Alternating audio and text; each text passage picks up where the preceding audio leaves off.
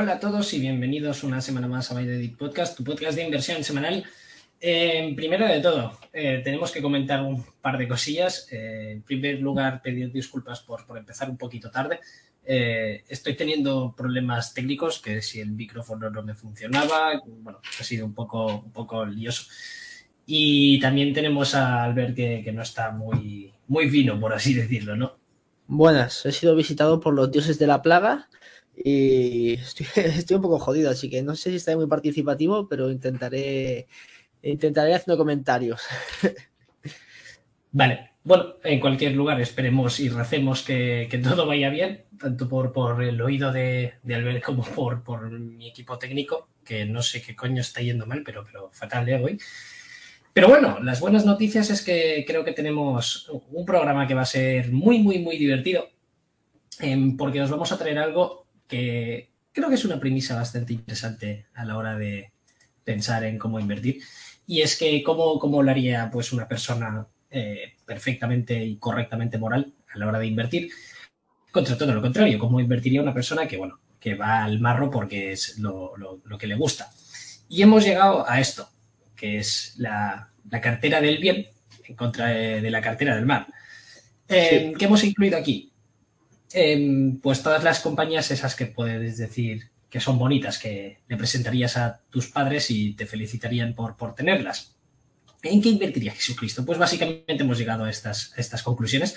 A ver si, si terminas de, de, bajarlo para que podamos ver sí. el, toda la composición de la cartera, que ahora iremos comentando una por una, o sea, no, no, no os preocupéis. Y, y, y, la rentabilidad no ha sido nada de nada mal, la verdad, no, no le ha hecho no, nada mal. Hecho. Desde sí, 2017 5 años. Hemos, ¿eh? Correcto. Y a mí me, me, quedé me, quedé flipando cuando descubrí esto, que había los fondos Ave María. que, que, que, esto va a ser gracioso. De hecho, ya lanzo la, la pregunta ahora. Hay una posición que la tiene tanto la, la, cartera de Jesucristo como la cartera de Satán, que es curioso y además va a ser una que no os vais a esperar para nada. Eh, y hay que tener presente aquí que muchas de las compañías en que se pueden incluir en un lado realmente se pueden incluir en, en el otro. Eh, porque, bueno, todo hay una justificación, como por ejemplo eso, la energía, meter petróleo aquí. Dices, bueno, habrá los, los que te argumenten en que es inmoral, pues porque contamina y daña el medio ambiente y todas esas cosillas, pero habrá los demás que te argumenten que, bueno, eso da trabajo a gente pobre, ayuda a tener una energía más barata, con lo cual te aumenta la calidad y, y, y, la, y la, alarga la, la, vida, con lo cual, claro, aquí las premisas son un, un, poco, mm. un poco difusas, por así decirlo. Sí, hemos cogido empresas que a veces yéndonos un poquito a los extremos, ¿no? O por lo menos yo lo he pensado así, de decir, hostia, voy a pensar de una determinada forma, ¿no? Muy moralista, pero claro, eso lo dice Martí. Eh, se puede dar la vuelta a la tortilla. Yo creo y siempre he creído que la inversión es amoral. O sea, al fin y al cabo, eh, empresas buenas y empresas malas, si existen es porque se demandan su, sus productos. Entonces, sirven a una función. A ver, no hablamos de aquí del cártel de Sinaloa, porque no cotiza en bolsa, ¿no? Si no lo hubiésemos, lo hubiésemos puesto en la parte y yo lo compraría. ¿no? A su precio y yo lo compro. Eso sí, sí ingresan. Hay unas una barreras de entrada complicadas también. Y bueno, eh, también tenemos la, la, cartera del diablo, que si te parece, Martín, la pongo en pantalla. Perfecto. Y aquí son las empresas. Pero he hecho que... casi igual que la otra, ¿eh? O sea, se han comportado muy, muy, muy parecidos. Parece sí. paradójico, pero, pero no. Bueno, la mayoría son empresas grandes también y han hmm. seguido un poquito, un poquito el mercado. Más allá de alguna, alguna dispar que ha habido por ahí. Hmm. Y, y, y, algo que me ha resultado muy curioso a la hora de crear las, las carteras es que para la, la cartera, pues la, la, que estamos viendo en pantalla, la que no tendría que ser demasiado correctamente a la hora de, invertir desde un punto de vista ético, aquí me han salido ideas por un tubo, pero es que por un tubo, claro, al final me gusta invertir en munición, pues claro, ya tienes tres, cuatro, cuatro empresas que puedes meter ahí, empresas de defensa, pues un porrón más, eh, empresas de petróleo, coño, es que tienes que elegir cuál es la peor de todas, ¿sabes? O sea, aquí ha, ha habido, vamos, palos para, para, para entrar. Pero en cambio, En la otra, realmente ha sido mucho más complicado y, estuve mucho tiempo mirando a ver qué, meter, qué no meter, eh, para, para, que pudiera... Yo hay una, Martín, ya para crear polémica. Para generar polémica, yo hay una en la que no estoy para nada de acuerdo, que no la pondría en la cartera del bien. ¿En la cartera del bien? Eh, cuando lleguemos te, lo diré, cuando lleguemos te lo diré. Vale. bueno, es que incluso aquí, en la cartera del mal, eso que hay Logic Martin, para mí eso es moralmente correcto, o sea, ya, te lo digo ahora, o sea, para mí da no, puede, ir en la cartera de, Jesucristo porque haces bombas y matas gente, o sea, eh, sí, pero, es eso, es, eh, el tío que fabricó la bala eh, que mató a Bin Laden hizo bien o mal. No sé, pregúntale a Bin Laden. Pues lo voy a tener un poco complicado, no, no tengo ganas de reunirme con él aún, la verdad. bueno, pues empezamos ya con, la presentación, ¿no, Albert? Sí, vamos a poner la presentación, que me he currado aquí un, fondo bien guapo de el mal versus el bien. Y vamos a comenzar con las empresas. La cartera del diablo, la primera que, vamos a ir viendo, posición por posición, y vamos a, ir comentándola. ¿Qué tenemos primero, Martí? Pues no podía ser de, otro modo. Eh, Antisource Portfolio Solutions, que esta sí que va a ir un poquito más rápido porque sí que tenemos compañías que no hemos comentado nunca y ahí pues va a ser más interesante entretenernos. Pero Altisource ya, ya lo hemos comentado en numerosas ocasiones. Eh, por aquí también, bueno, creo que si no recuerdo mal, hay tres análisis ahora mismo en análisis de inversión, pues detallando la tesis. Y el canal de los locos también la han comentado, no sé si en algún sitio más, o sea, ya está bastante vista. Pero eh, lo de Altisource, ¿por qué la hemos incluido aquí? Pues básicamente porque ganan dinero cuando la gente pierde sus casas. Y bueno, eso yo creo que es un factor eh, perfectamente bueno a la hora de, decir que esa empresa pues podría ser inmoral. Y la prueba de que realmente esto funciona, que bueno, eso es coger un poco, eh, es, hacer un poco de trampas, porque realmente no fue tanto por esto.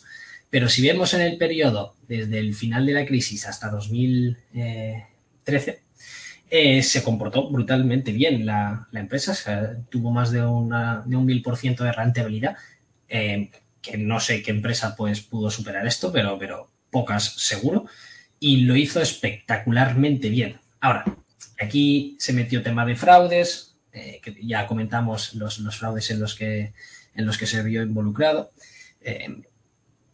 Y claro, después nueva regulación, le, prohibieron tanto a como a Altisource eh, hacer ciertas actividades y claro, ahí vino el, batacazo.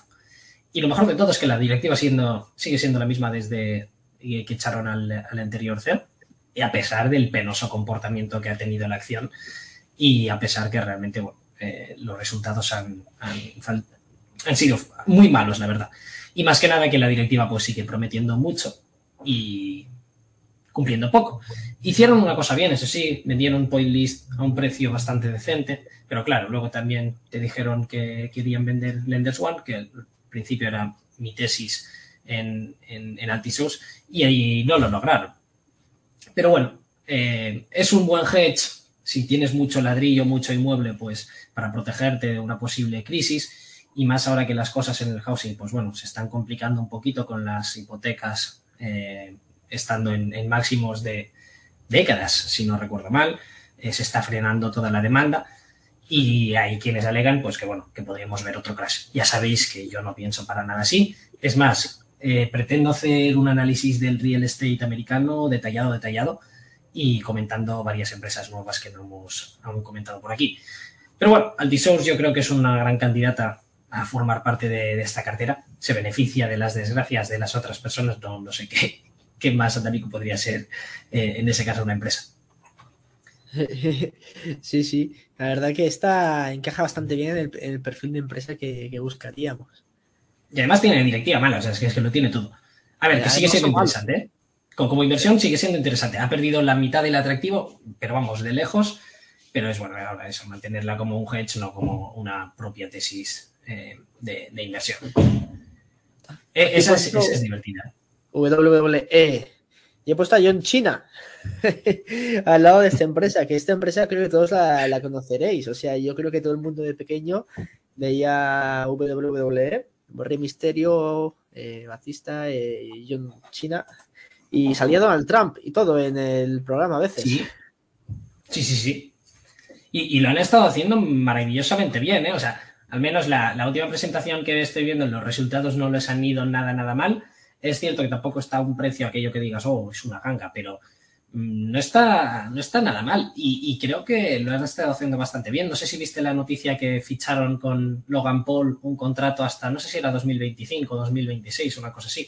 Pero que Logan Paul es un tío que mueve mucha gente. Sí. Eh, es, es, ya soy, se metió en boxeo, ahora se mete en el mundo de, del espectáculo. Creo que ha sido un gran fichaje eh, y que va pues, bueno, a ser un buen impulso. Y bueno, ¿por qué la incluimos hasta aquí? Pues, bueno, incita a la violencia ya desde pequeños. O sea, yo creo que no hay nada más bonito que, que, eso. La, la, UFC desgraciadamente no cotiza. Si no, vamos, la metíamos de, de cabeza. Yo, yo de creo cabeza. que de pequeño todo el mundo nos pensábamos, o bueno, todo el mundo debatíamos de, oye, ¿se pegan de verdad o no? No, no, no estoy seguro. sí. y cuando nos hacíamos un poco de sangre, flipábamos. Como curiosidad de la WWE, no sé si lo sabes, ¿sabes que el nombre de John Cena no es de John Cena, sino que la, la WWE tiene una participación en su nombre y cada vez que se, que se usa el nombre de John Cena, sí. sea por lo que sea, la WWE cobra. Ah, sí, me parece muy, muy, muy interesante. Y la, verdad y es que el espectáculo es, es, una empresa muy buena. Sí, sí, sí, sí. Y, y bueno, creadores de estrellas de cine. Eh, tienes eh, a Batista que, que salió en, en, James Bond. Tienes, bueno, la, la Roca eh, de Rock empezó sí. en la WWE. John Cena mismo también ha estado haciendo alguna que otra película, con lo cual es, es, es un buen sitio realmente para, para empezar. ¿eh? Me parece que bueno, la empresa lo ha estado haciendo muy bien. De hecho, en eso que te comentaba de John Cena, que la WWE posee su, una parte de su nombre, en una entrevista le preguntaron, eh, oye, ¿no te molesta? Y él dijo, ¿por qué debería molestarme que la empresa que me ha dado la vida, básicamente, eh, pues se lleva una parte del dinero cuando va bien? O sea, es que me parece muy razonable. Y estoy muy, muy de acuerdo. Hmm, Sí, la verdad, totalmente. Grandes gentes de, del espectáculo. Vale, aquí sí que vamos a la chicha buena de verdad. Y bombitas. que además, sí, y, y bombitas de, de las que no se van a parar de fabricar. En tema de defensa yo quería meter ahí muchas cosas, muchas cosas. Quería meter a Olin, Smith Wesson, eh, Amo, eh, General, eh, Northrop, o sea, es que hay muchas, muchas. Pero bueno, si tienes que escoger una, pues te vas al, al mayor contratista militar eh, que existe a nivel mundial. Y la verdad es que mejor no lo podía tener. De hecho, en 2022, lo voy a buscar ahora, no sé si, si está positivo, pero, pero vamos, que mientras todos se han estado pegando, a Lockheed le ha ido de puta madre. No, la, la, verdad es que con, con, la ampliación de los gastos militares en Europa eh, se están uh -huh. firmando nuevos contratos con, con Lockheed, si no, me equivoco, si no me equivoco. Y la verdad es que está siendo muy buen, eh, ¿cómo decirlo? Muy bien ambiente así mundial, ¿no? Para este tipo de, de empresas, sobre todo Lockheed, que es de las top. Sí, pero, o sea, eh, lo que yo creo que el mercado no ha terminado de enterarse si se me permite la arrogancia, es que, por ejemplo, Year to Date, pues bueno, lo ha hecho muy bien. Desde la invasión de Ucrania, vamos, lo ha hecho también muy bien. Pero la gente está atribuyendo la rentabilidad que estaban obteniendo prácticamente todas las empresas de defensa a la guerra de Ucrania, con la falsa premisa de decir, bueno, cuando esto termine, pues se van a reducir los gastos militares, eh, y vamos a, a, volver a tener una situación más o menos normalizada. Y nada más lejos de la realidad. Eh, en la tesis de la nueva escalada militar, la guerra de Ucrania y Rusia, pues pinta más bien poco. Lo que ha servido, sobre todo, ha sido como catalizador para que los políticos se enteren. Pero eso era algo que debería pasar tarde o temprano. Lo comentamos en, aquí, en la, en la siguiente diapositiva, que la situación, y lo hemos comentado ya también por aquí, la, situación de la política internacional ahora es muchísimo peor que la que había en la Guerra Fría. Y venimos de unos años de desinversión récords. A, nivel general, no. Esa es la diapositiva que tenemos aquí, que bueno, que el gasto militar por primera vez supera los 2 trillones a nivel mundial. Eh, pero es que a nivel porcentual sobre el PIB se está invirtiendo muy, muy, muy poco. Y eso menos Rusia, menos Estados Unidos, eh, menos los saudíes y algunos países de por allá, eh, Turquía, pero es que todos los demás en Europa nos hemos estado durmiendo.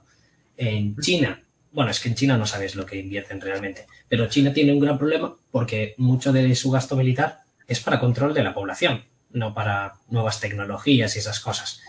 Y si algo ha quedado demostrado en la, guerra de Ucrania que estábamos viendo ahora, es que tú puedes decir que tienes un equipo de la hostia, eh, pero luego la hora de la, de la realidad, eh, que sea una mierda. Y solo hay un país que realmente, bueno, hay también los, los británicos también lo están haciendo bien, pero sobre todo es Estados Unidos quien tiene un armamento testeado, vamos, fogueado, y, que realmente se muestra que es, que es bueno. Pero es que todos los demás, a saber lo que tienen. Y claro, aquí lo que estamos viendo es que realmente la mayor preocupación no está en Rusia y Ucrania, sino en la, en la sección de, del Indochina y, y, lo que puede hacer China. Y vemos como China está siendo bastante más agresiva últimamente, sobre todo desde que Biden llegó a la presidencia. Eh, eso no creo que sean tendencias que dependiendo del presidente que haya, pues se va a hacer una cosa u otra.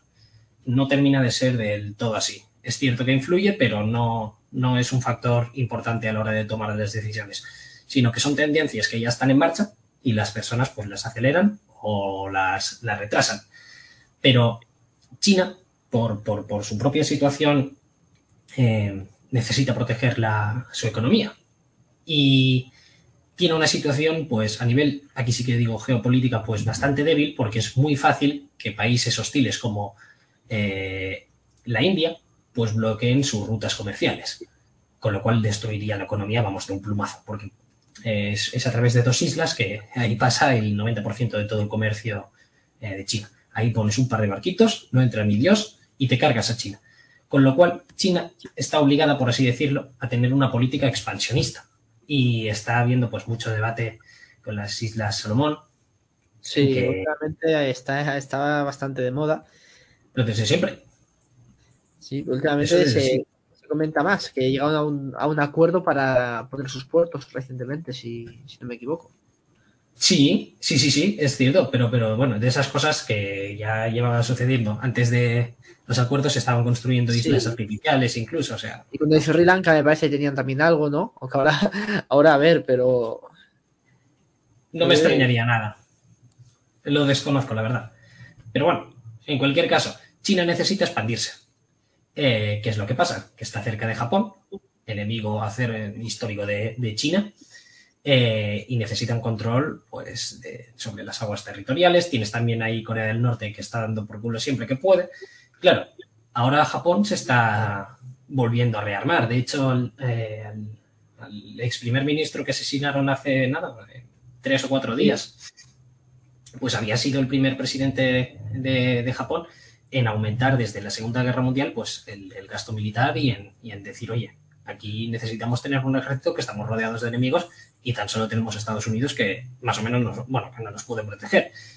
Eh, parece que el, eh, independientemente del asesinado eh, que, que, hemos visto, que ha sido muy celebrado por los chinos. Sí, que de hecho cuando mataron a, a Shinzo Abe el otro día, eh, se veían vídeos en discotecas de China poniendo fotos suyas y sí. con musiquita y todo, celebrando que se lo hayan hmm. cargado.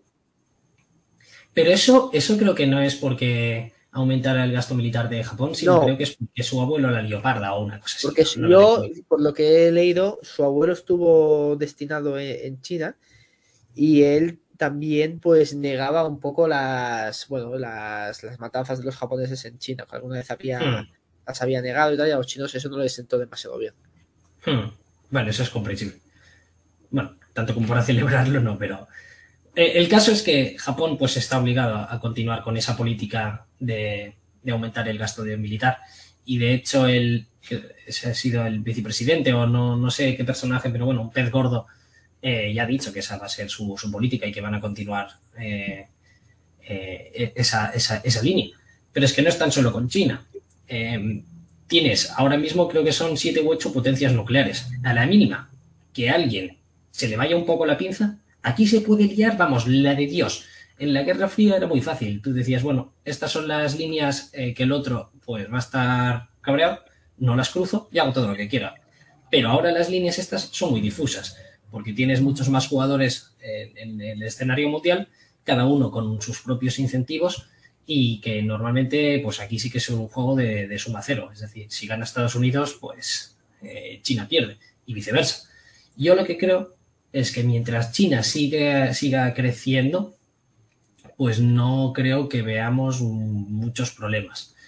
Pero en el momento en que China tal vez empiece a crecer menos eh, su economía o alguna cosa así, o empiece a ser el principio del final, yo creo, ¿eh? Eh, yo creo que aquí sí que podríamos ver tensiones realmente importantes. Y en temas de materia militar, como sabéis, no es tan fácil como decir, pues bueno, te doy un fusil y para adelante, sino que necesitas invertir continuamente y de manera eficaz eh, a lo largo de muchos años como para tener un ejército bien, bien entrenado y bien preparado. Y claro, por eso eh, lo más probable es que hagamos una escalada militar progresiva de la que no nos vamos a enterar seguramente, pero que de manera constante eh, el sector militar empiece a ganar más y más y más peso. Geogroup. Eh, esa la comentamos también por aquí, la, Sí, la analizamos. Cuando, un cuando ¿no? hicimos, cuando hicimos el programa de las cárceles, Ujú. eh, Estuvo chulo las- este, ¿eh? me gustó. las comentamos, sí. De hecho, es un sector bastante interesante.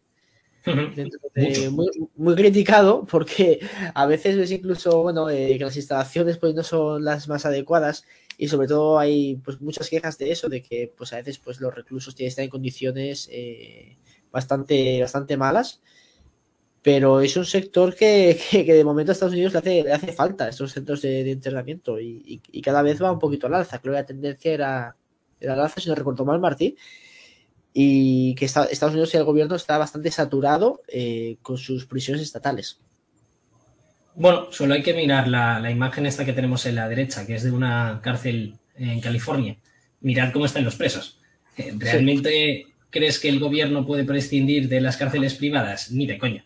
Y ahora más o menos han ido sobreviviendo, que esa es una de las cosas muy bullish para GeoGroup, no tanto para CoreCivic, porque si tú miras los activos de GeoGroup, pues la mayoría son centros de inmigrantes que están cerca de la frontera, pero CoreCivic tiene, tiene más cárceles, pues bueno, cárceles propiamente como, como dichas, no, más, no, no centros de detención. Eh, pero lo bueno es que hay en- puesto en marcha el Title 42, eh, que lo que hace esto es que bajo eh, eh, el Title 42 lo que se ha hecho es que con la excusa del COVID, pues al mínimo inmigrante que tenías, pues lo volvías a chutar. Pero esto tarde o temprano va a terminar, con lo cual se van a quedar un poquito más de rato, por así decirlo, en, en Estados Unidos y en algún lugar vas a tener que meterlos. ¿Y dónde los vas a meter? Correcto, en las cárceles de, de Geogroup. Y además, hay varios estudios en que dicen que se crea como un círculo virtuoso y tiene, tiene todo el sentido.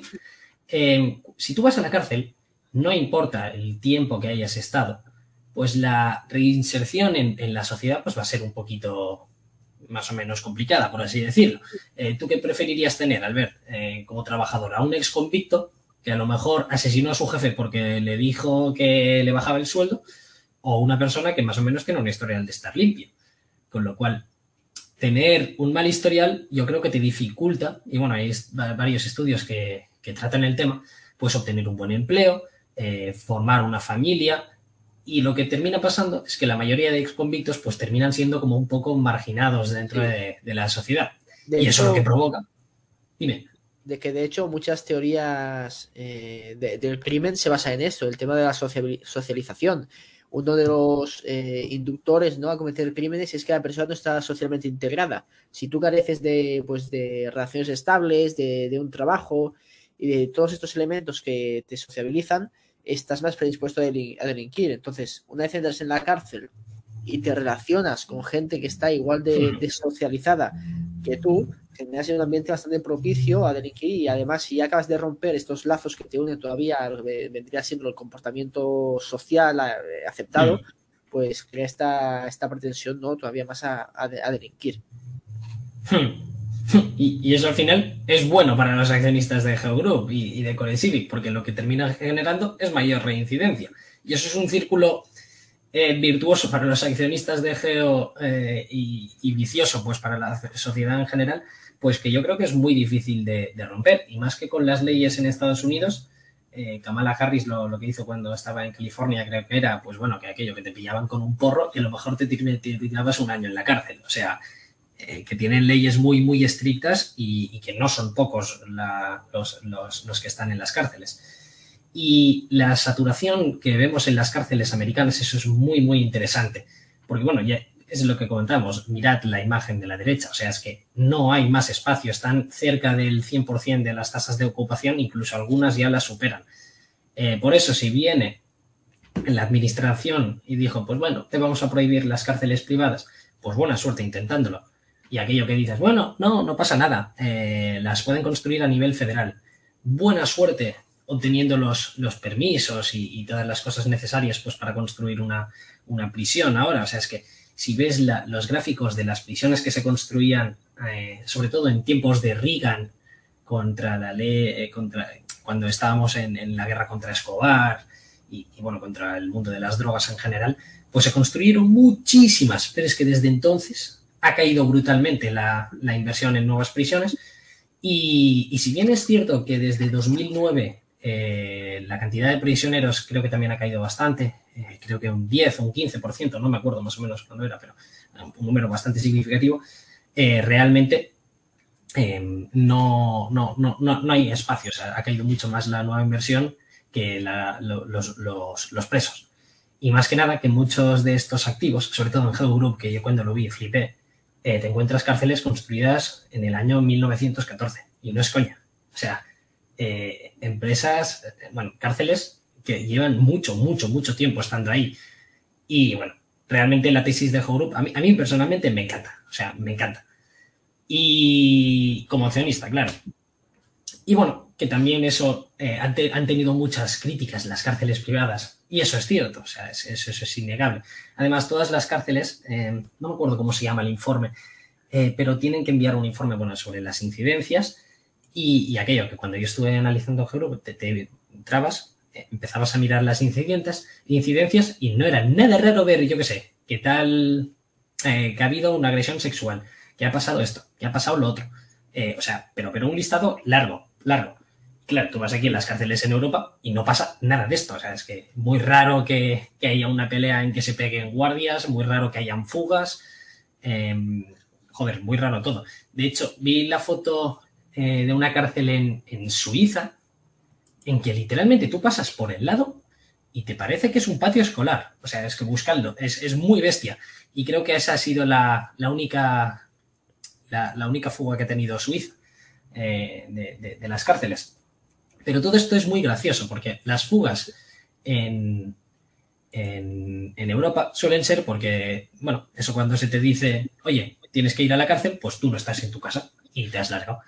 Pero en Estados Unidos sí que solemos ver aquello de las películas, de tíos que se intentan fugar de ahí y, que pegan a los guardias y, bueno, todas esas cosas.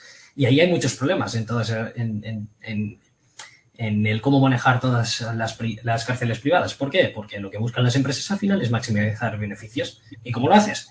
Pues teniendo menos policías, eh, dándoles una peor atención sanitaria, eh, peor comida, etcétera, etcétera. Y eso es lo que te genera, bueno, claro, menos guardias, pues por supuesto tienes más incidentes, por supuesto tienes más violencia, con lo cual terminan teniendo poca popularidad. Pero aquí lo bueno es que no termina de importar demasiado la popularidad, porque es que te necesitan, te necesitan. Y, realmente eh, clientes aquí los vas a tener, vamos, asegurados, y más en Estados Is Y si hay crisis, cuanto peor, mejor.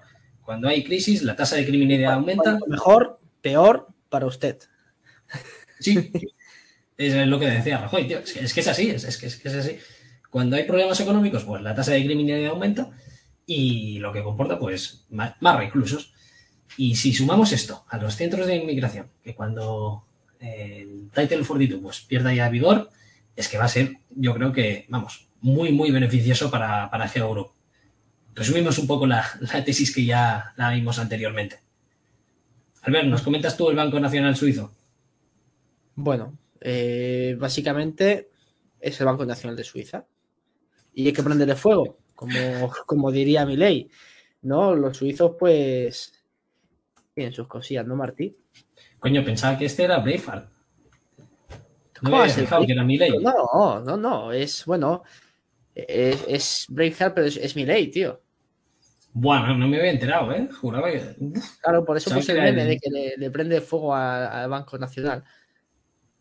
Pues no lo ha hecho mal, ¿eh? O sea, como inversión.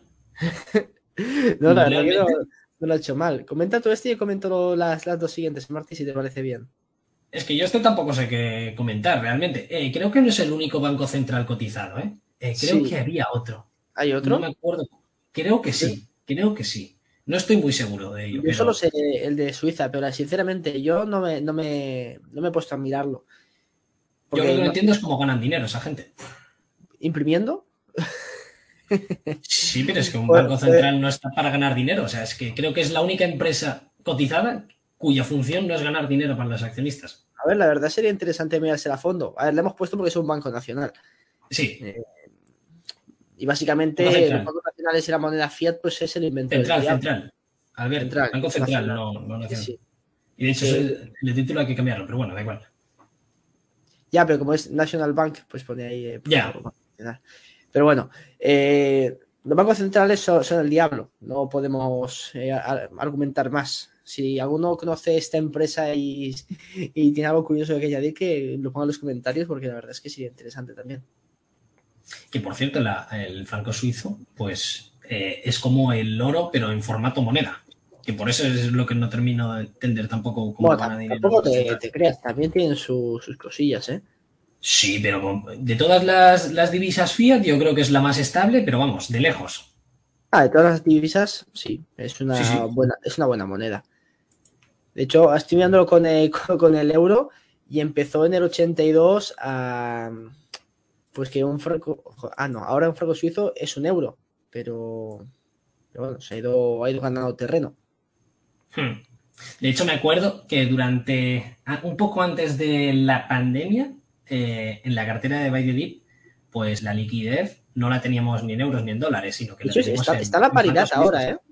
el franco suizo al euro y al dólar también. Hemos, teníamos ahí una trinidad de, paridades monetarias. Sí, sí, pero no me refiero a esto, me refiero a que, por lo que yo tengo entendido, pues no suelen hacer nada de tonterías y, que se comporta bastante bien para ser una, divisa fiat. Sí, sí, sí, de hecho ya te digo, desde el 82, antes, pues, pues con un euro, pues adquirías, eh, o no, al revés, con 50 centavos, creo que me estoy liando. O sea, básicamente el, euro se ha depreciado y no estoy muy fino, así que perdonad, pero el euro se ha depreciado y, el franco se ha mantenido más, más estable. Me voy a ahorrar comentarios porque veo que la enfermedad está afectando a mis funciones neuronales también. Y bueno, vamos con, Pen National Gaming. Este es de, un personaje que a ti te gusta bastante, ¿no, Martí? Me encanta, me encanta. El tío es el puto amo. ¿Quieres que la comente, Albert? No, no sé si, la enfermedad. A ver, yo, yo lo que conozco de Penn National Gaming es que básicamente tiene un montón de casinos, salas de apuestas y que se dedica a esto, al tema de, del ocio. Y que, a ver, lo he hecho bastante bien. Codicia, sí, la codicia. Lo he hecho bastante bien, pero también últimamente, desde el año pasado, también se ha una buena torta, Penn National. De hecho, Penn eh, fue de las mejores acciones eh, que se comportó eh, post pandemia, o sea, fue de las primeras en, volar. Y, bueno, es que es eso, llegó alrededor de casi a los 150 dólares, viniendo a nivel de mínimos, no sé cuánto llegó a estar, si a 6 o menos, o sea, es que se, vamos, se hizo algo brutal. Y, lo que fue sobre todo el gran catalizador que, lanzó Penn eh, al cielo fue la adquisición, no tiene el 100%, creo que tienen el 40%, una cosa así, eh, de Barstool Sports. Que Barstool, la, tesis de, inversión es básicamente Dave Pornoy. O sea, ese tío es el puto amo. Ya lleva muchísimo tiempo eh, siendo un personaje, básicamente antes de ser famoso, antes de ser rico, ya, ya era, era un tío que, que veías que, bueno, que era un poco diferente, por así decirlo. De, hecho, los, primeros vídeos que tiene por YouTube son bastante, interesantes. La, primera entrevista que le hicieron es básicamente que veías que el tío estaba eh, trabajando, bueno, trabajando, estaba en un bar emborrachándose, que básicamente es su trabajo, eh, rodeado de sus amigos, que también son sus empleados, y que según el propio Dave Pornoy, sus empleados son los más estúpidos del mundo. Eh, pues estaban ahí emborrachándose todo en un bar, apostando como degenerados. Y le hacen la entrevista y dice, bueno, esto es lo que el hombre corriente quiere hacer, apostar, olvidarse de sus mujeres y, emborracharse, cosas así, o sea. Y, y decían, pues bueno, eso es lo que les damos. Y empezó siendo una revista de deportes y ahora, pues bueno, ha evolucionado a apuestas deportivas, a, un modo de vida, pues bueno, es el modo de vida americano desenfrenado. Eh, el tío mismo es, es la representación del propio Barstool, o sea, Barstool es, de Fortnite. El tío estuvo, estuvo comiendo pizza para cenar todos los días durante más de dos años. Hay vídeos de cómo estaba, que el tío estaba gordo con ganas. Y bueno, dejó de hacerlo, pero aún sigue haciendo los pizza review y esas cosas. que Es que yo me descojono con ese tío. Eh, no puede ir a la Super Bowl, o sea, ninguna, y en todas se disfraza. Aquí se puso el mostacho este, pero hay veces que tiene unos disfraces súper currados y siempre lo terminan pillando y lo terminan echando. Eh, lo detuvieron eh, por protestar contra no sé qué liga o no sé qué cosas, pero que bueno, que, ese tío ha estado en la cárcel, pero también ha estado en la Casa Blanca entrevistando a Donald Trump, que por cierto, es una entrevista que yo me la miré y, me gustó mucho, y además el, el tío, pues es muy real. A mí me parece que es muy real. No, no es tan solo que sea un personaje, sino que eh, a pesar de que entrevistó a Donald Trump y esas cosas, cuando tiene que criticar algo, pues se lo critica y dice que todos los políticos son unos hijos de puta y esas cosas. O sea, me parece un tío muy real. Y también se hizo muy famoso, yo al menos lo conocí, porque durante la pandemia eh, se puso a comprar empresas de cruceros, aerolíneas, o sea, empezó a hacer de todo. Como no podía estar trabajando con Barstool, pues creó el, eh, bueno, se, se, grababa en directo haciendo day trading y que básicamente hablaba y, cogía un martillo verde, le decían un nombre y tiraba una moneda diciendo la compro o no la compro, cosas así. Y bueno, eh, le fue espectacularmente bien, obviamente porque compraba toda, toda, toda la mierda, toda la mierda que todo el mundo decía esto va a quebrar, pues él lo compraba. Y claro, cuando, cuando llegó la, las vacunas y no quebró nada, pues el tío se forró y todos empezaron a, a, a irse las nubes y empezó a llamar retrasado a Warren Buffett. Decía, bueno, el tío es un dinosaurio, lo ha hecho muy bien en el pasado, pero es que tiene 90 años, eh, su cerebro no funciona, pero literalmente, eh, ese cero filtro, le dijo que era un imbécil y que invertir era la cosa más fácil que se podía hacer. O sea, es brutal. Buscad vídeos en YouTube de, de yo qué sé, Pornoy versus Buffett, que os van a salir muchísimo y la verdad es que es que te partes de risa. Ahora, con ese tío, cuidado, porque o lo amas o lo odias. Yo personalmente lo amo y, buah, es que, es que me encanta. Eh, yo me parto el culo con ese tío, es, es el mejor, es el mejor. Ahora está, está, bastante pirado la cabeza. Y bueno, eh, después tenemos. Mi favorito. Eh, ¿Sí? ¿Esta te gusta, Martín? Bastante. La estoy analizando, de hecho. Ah, sí, pues, pues dale caña. Y es que la verdad es que las conozco superficialmente, o sea, tampoco podría decir gran cosa. Esta se dedica a striptease, básicamente. Sí, bueno, también tiene restaurantes más o menos de nicho, pero la, tesis tocha son que, posee los clubs de striptease. Y como tesis me parece la hostia. Esta la, conocí gracias a Darío en Twitter, que se llama Finding Mods, que tiene un análisis, creo que es público, si no recuerdo mal, pero que está súper bien. Y a raíz de ahí, pues eh, fue cuando me empezó a interesar y más que nada que los precios a los que está ahora, pues me parece que puede ser una muy, muy, muy buena inversión y, realmente tiene mucho sentido, pero mucho. Además que em, creo que no hay empresa más polémica en cuanto a la directiva que esta, porque el tío que tenemos eh, a la derecha eh, se llama Eric y, bueno, la ha liado paradísima. O sea, es que en, en las, en las transcripts de hecho, eh, eh, se, le ha atacado mucho, pues bueno, porque el tío no tiene filtro y dice las cosas como las piensa. Y decía, bueno, pues eso, tenemos que amortizar eh, nuestros activos, que se estaba refiriendo a las strippers, porque claro, se hacen viejas y después ya no, ya no molan tanto y la gente no quiere ir, cosas así, ¿sabes? También dijo cosas como, a nosotros nos gusta que nos vengan pues chicas que sean muy guapas, pero que sean pobres y que no tengan ninguna opción que venir con nosotros y cosas así. Claro, la gente se le tira el cuchillo, pero el tío se la suda todo, o sea, es que se la suda todo, todo, todo. Y lo bueno es que está haciendo un roll-up de, la industria de los clubs de street. Es que tú te puedes pensar que, bueno, que están más o menos muertos. Es cierto que no crecen eh, y que no decrecen, pero bueno, son pequeños monopolios locales que están muy restringidos donde puedes poner un club de striptease y él eh, lo que se dedica es hacer un, roll-up de, la industria. Eh, claro, muchas personas pues le hacen vergüenza ser el propietario de un club de striptease, es muy polémico, eh, la gente te acuchilla y claro, como al tío se la suda, pero a los demás no. O aquello que tú lo heredas y dices, bueno, yo no quiero tener eso, aunque mi padre ganara dinero con ello. Y claro, él lo que se dedica es a adquirirlos y la verdad es que lo ha hecho espectacular. Que además su historia es de un emprendedor nato, nato. Eh, me, recuerda un poco la, a la de Hugh Hefner, que, vamos a ver luego, el creador de Playboy. El tío con 19 años se casó. Con 19 años. Pero es que con 19 años también se divorció. Y lo que hizo pues entonces es, se fue a un club de striptease con sus colegas y claro, flipó y, eh, coño, eso, eso, es la polla. es suerte que me he divorciado.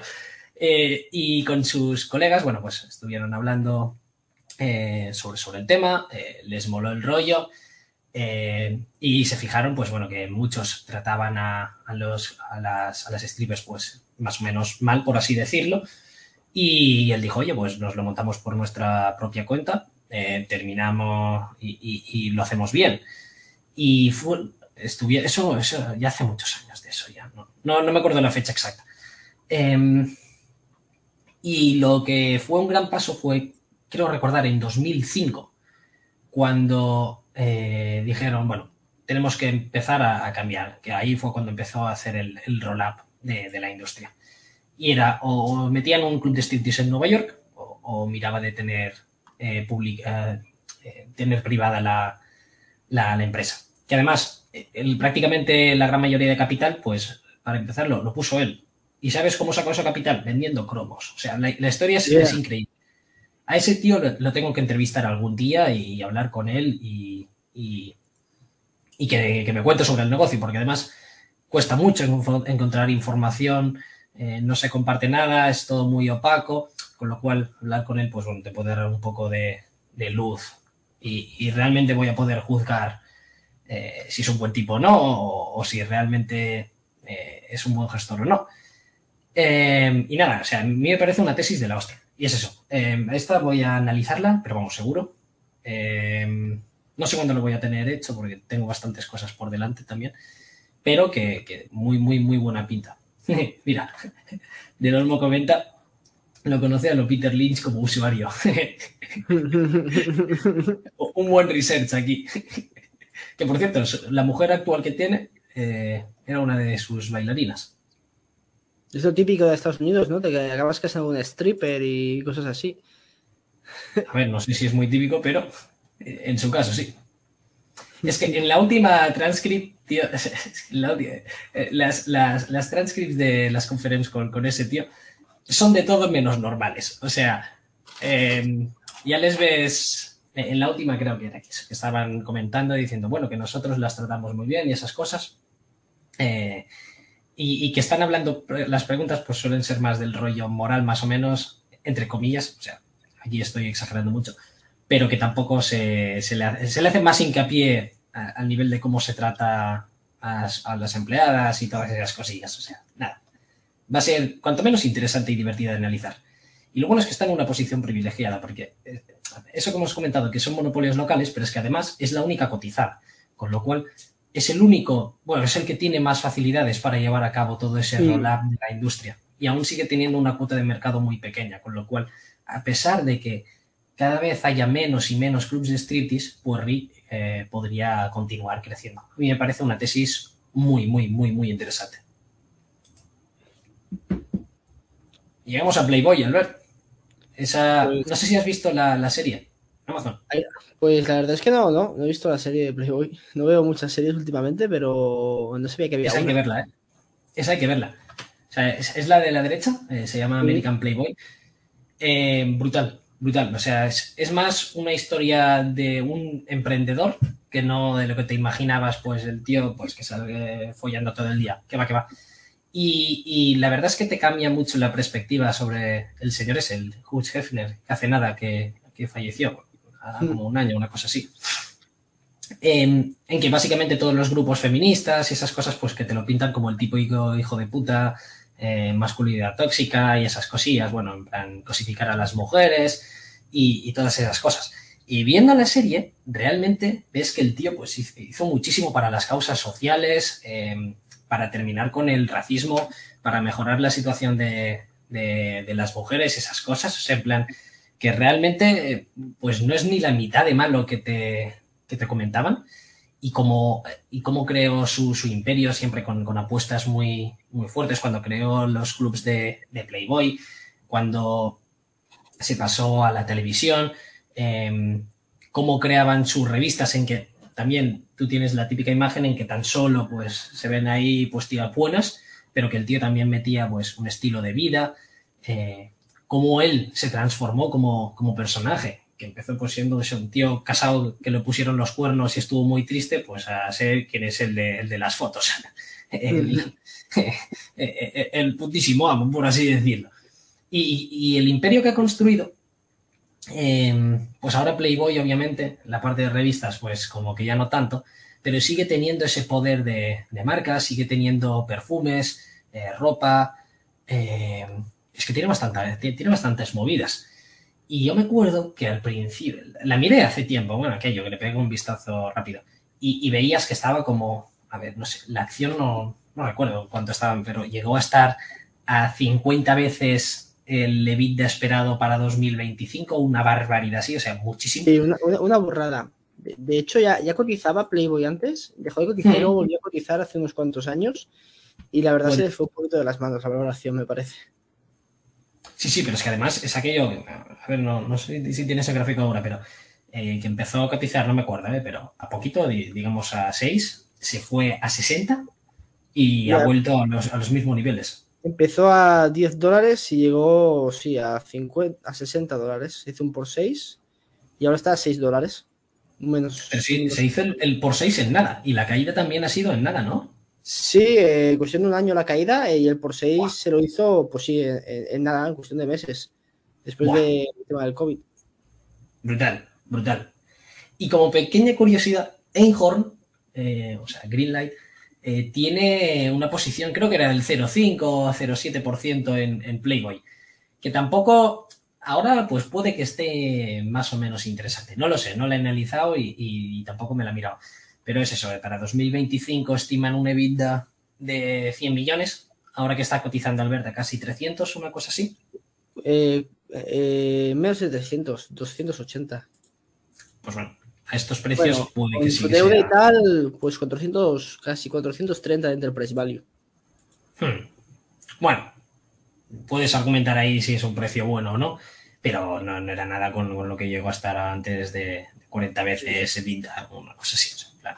Nada que ver. Esa sí que la comentas tú, Albert. Sí, Gazprom. He puesto Gazprom porque ahora te, tema, tema ruso está muy de moda y eh, ¿cómo, ¿cómo, no? Y todas las empresas rusas, o la gran mayoría, son unas mafias que, que, flipas y Gazprom pues básicamente es un arma. O sea, muchos la ven como una empresa energética, que lo es, pero, pero Gazprom es yo creo que de las armas más, más potentes que tiene Rusia, eh, aparte de las bombas nucleares porque se extienden como tentáculos hacia Europa y ahora mismo es una posición Rusia de que básicamente puede, controla el bienestar de todos los países de, Centro Europa y, del Este. Solo tienen que cortar el gas y hundirían cualquier de, de estos países en la más, la más ruina miseria, ¿eh, Martín? Y se, se crearía el caos social, eh, el hambre, eh, todo. Sería una, una locura. Porque imagínate que cortasen ahora mismo el gas a Alemania. ¿Qué le pasaría a Alemania? pues entraría en una crisis eh, brutal. O sea, las industrias tendrían que parar, racionamiento de, de gas. Si fuese invierno, pues seguro, seguramente varias personas pues morirían de, de frío. La verdad es que, que, es un arma muy, muy poderosa. Y siempre ocurren cosas raras. Por ejemplo, eh, a principios de, de año se murió el director de una pista de esquí, un oligarca ruso que compartía, bueno, pues eh, con, con Gazprom la, la pista de, de esquí, porque la Gazprom, aparte de ser una petrolera, tiene un montón de cosas. Bueno, una gasística, tiene un montón de cosas. Pues bueno, a veces muere gente en estas circunstancias relacionada con, con Gazprom. Entonces, cosas rusas. Sí, por lo, lo turbio que, que, es todo y por ser un arma de destrucción masiva, eh, pues he puesto Gazprom en la cartera del diablo, básicamente. De y además, hecho, de hecho, de Gazprom hay un análisis eh, en ADI. Hmm. Y, también hay noticias. Creo recordar, para, para, para, no sé si tema fechas eso es muy correcto, pero ¿te acuerdas que Alemania comentó que bueno que iba a subir el, porcentaje de defensa en más del 2% del PIB, creo que era del 2,5, una cosa así?